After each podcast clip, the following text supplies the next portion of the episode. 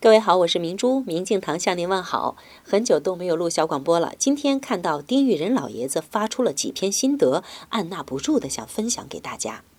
习主席在中国人民对外友好协会成立六十周年纪念活动上，提出了天人合一的宇宙观、协和万邦的国际观、和而不同的社会观、人心和善的道德观。